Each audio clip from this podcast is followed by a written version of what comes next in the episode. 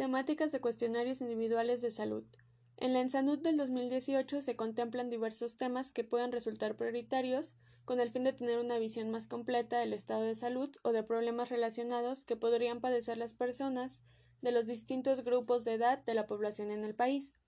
Es por esto que estas preguntas incluidas en esta temática se insertaron en cuestionarios de niños, adolescentes y adultos, y también conforme el grupo de edad se fueron adicionando algunos temas extras.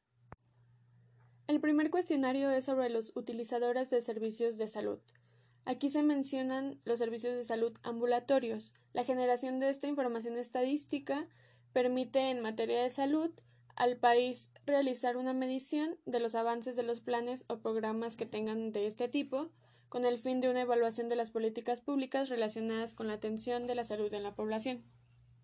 También se incluyen preguntas sobre el utilizador de servicios de salud, atención ambulatoria o causas de consulta.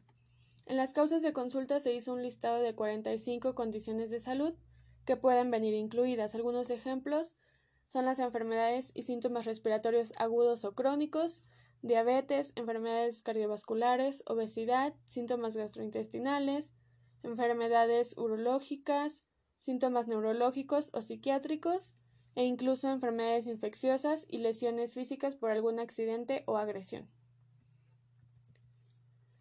En el segundo cuestionario se incluye la institución de derecho a audiencia y atención ambulatoria.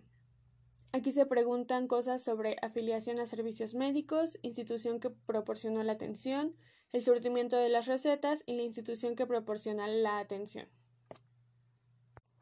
Se considera también sobre la utilización de servicios hospitalarios con el objetivo de conocer el porcentaje de la población que utilizó ese servicio en los últimos 12 meses y se incluye también la institución de derecho a audiencia y de atención hospitalaria como un indicador indirecto del acceso efectivo que un sistema de salud puede ofrecer a la población bajo su responsabilidad.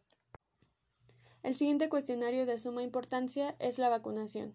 Aquí se pregunta sobre la cobertura de vacunación que tiene la población con el fin de entender los impactos directos que tiene sobre la salud, bienestar, educación y otros resultados poblacionales importantes. El tercer cuestionario son los accidentes. Este es importante ya que en el artículo 162 de la Ley General de Salud define un accidente como el hecho súbito que ocasione daños a la salud y que se produzca por la concurrencia de condiciones potencialmente prevenibles. Aquí se pueden preguntar sobre daños psicológicos, daños sociales, daños biológicos, un análisis de los accidentes, se pregunta sobre el tipo de accidente y si fue de una causa externa, si hubo uso de casco, el ámbito de ocurrencia de los accidentes, utilización de servicios de salud a causa de los accidentes, exposición al alcohol o otras drogas en personas que sufrieron este tipo de accidentes y las consecuencias permanentes que pudieron traer consigo. El último cuestionario es sobre el funcionamiento y la discapacidad. La evaluación de dificultades de funcionamiento se hace ya que en la agenda de los nuevos objetivos del desarrollo sostenible se incluye ya el tema de la discapacidad, y este se menciona en siete de las 169 metas que fueron planteadas. En esta sección se presentan todos los resultados de la estimación del número de niños, niñas y adultos que puedan presentar cualquier tipo de discapacidad o dificultad de algún funcionamiento severo.